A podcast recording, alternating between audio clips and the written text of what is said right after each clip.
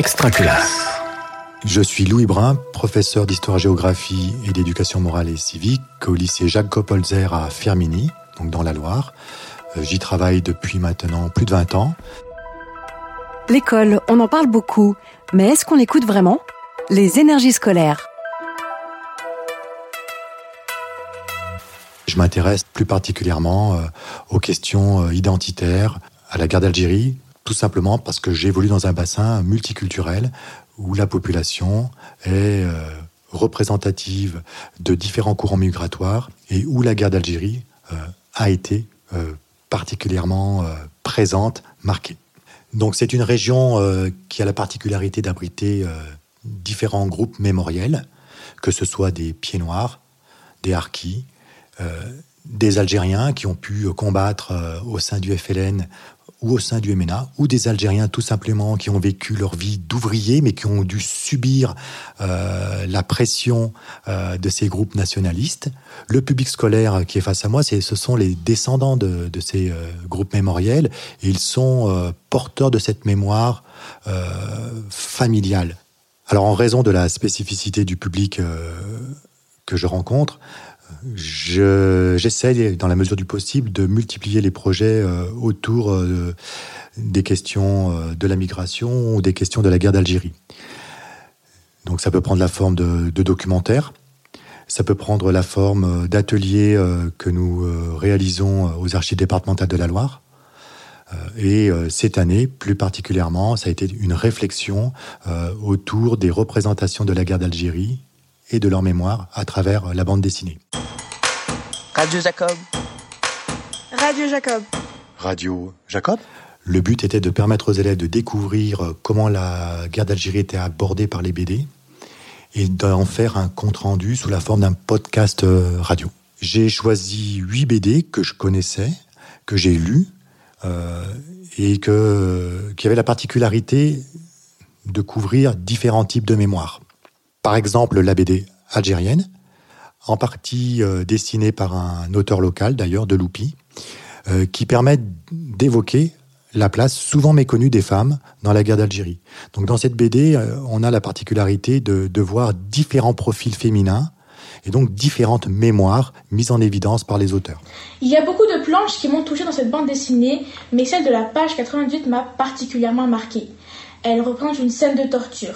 Elle peut être traumatisante, les dessins sont violents et brûle de brutalité.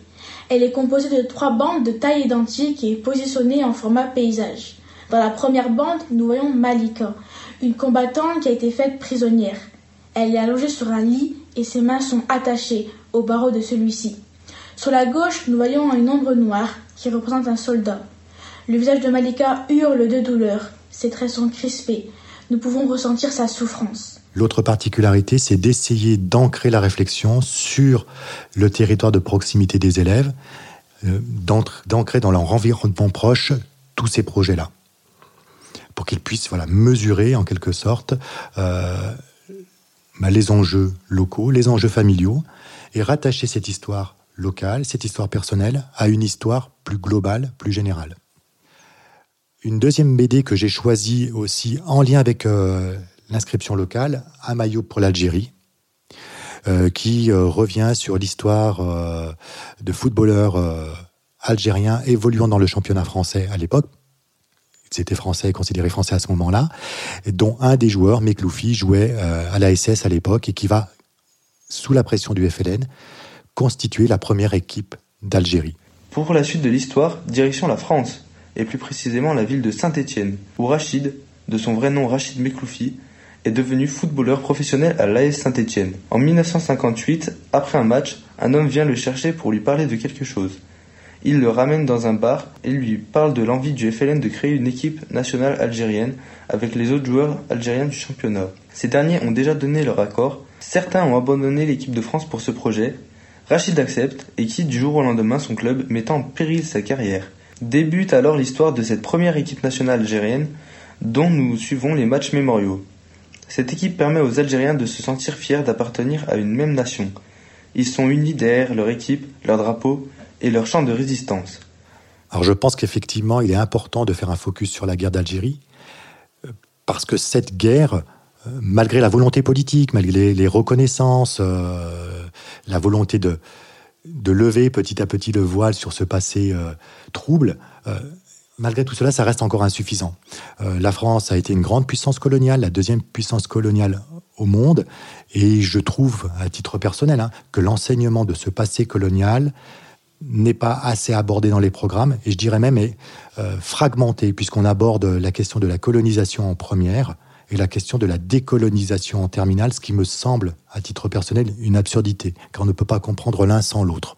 Fanzine est aujourd'hui consacrée à Pied Noir à la mer, une bande dessinée de Fred Nedart, parue en 2014 chez Hachette. Quant à la BD, donc Les Pieds Noirs euh, à la mer, justement, euh, cette BD pose la question de la nuance euh, et pose la question de, de la transmission de la culture pied noir de génération en génération et du positionnement peut-être chez les pieds noirs sur des questions identitaires, sur la relation avec la communauté algérienne en France aujourd'hui.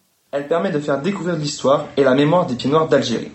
L'auteur veut également nous faire réfléchir sur l'incohérence des propos de la famille de Daniel. En effet, ils sont racistes et antisémites. Or, la grand-mère est d'origine maghrébine et juive. L'œuvre est principalement tournée autour de la phrase prononcée par le grand-père On ne naît pas raciste, on le devient. On comprend donc, au fil de la lecture, que le grand-père n'était pas raciste dans sa jeunesse. Ce sont les événements subis qui l'ont fait devenir comme ça. Alors le format podcast euh, me paraissait particulièrement intéressant euh, à plusieurs titres. Tout d'abord, bon, pour des raisons très pratiques, les élèves de terminale euh, qui suivent l'enseignement de spécialité euh, sont euh, soumis à une épreuve de grand oral en fin d'année.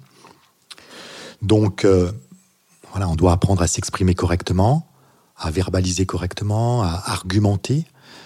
tout ce travail de lecture suppose un travail d'écriture, de, de restitution orale. Donc, je trouve que c'est un très très bon exercice de préparation au grand oral. Les retours que j'ai eus des élèves, donc ils ont vraiment apprécié présenter leur travail à leurs camarades. Ça, vraiment, en classe, déjà dans un premier temps, puisque je leur avais demandé de faire le compte-rendu en classe. J'ai demandé aux autres élèves aussi d'écouter les podcasts de leurs camarades. Ce travail a également fait l'objet d'un compte-rendu oral à la Cinémathèque de Saint-Étienne, en collaboration avec le Mémorial de la Résistance et de la déportation de la Loire. Donc les élèves euh, de Jacob Holzer ont présenté à d'autres camarades issus d'autres lycées leur travail, donc leur BD, ont fait écouter des extraits de leur podcast.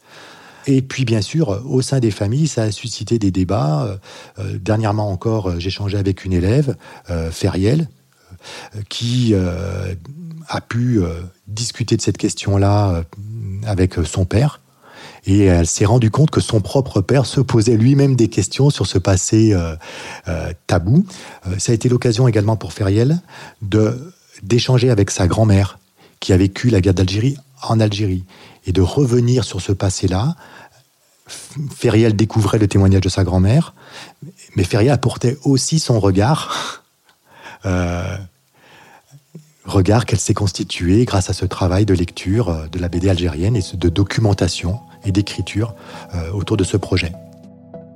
Pour moi, c'est ça le sens de l'école. C'est dépasser les mémoires et faire cohabiter ensemble des personnes au passé différents, complexes, opposés, et dépasser ces mémoires pour aller vers une histoire partagée, objective, et euh, faire cohabiter ensemble des citoyens français, tout simplement. Vous venez d'écouter un épisode des énergies scolaires. Si ça s'est bien passé, n'hésitez pas à laisser un avis sur votre plateforme d'écoute. À bientôt sur Extra Classe.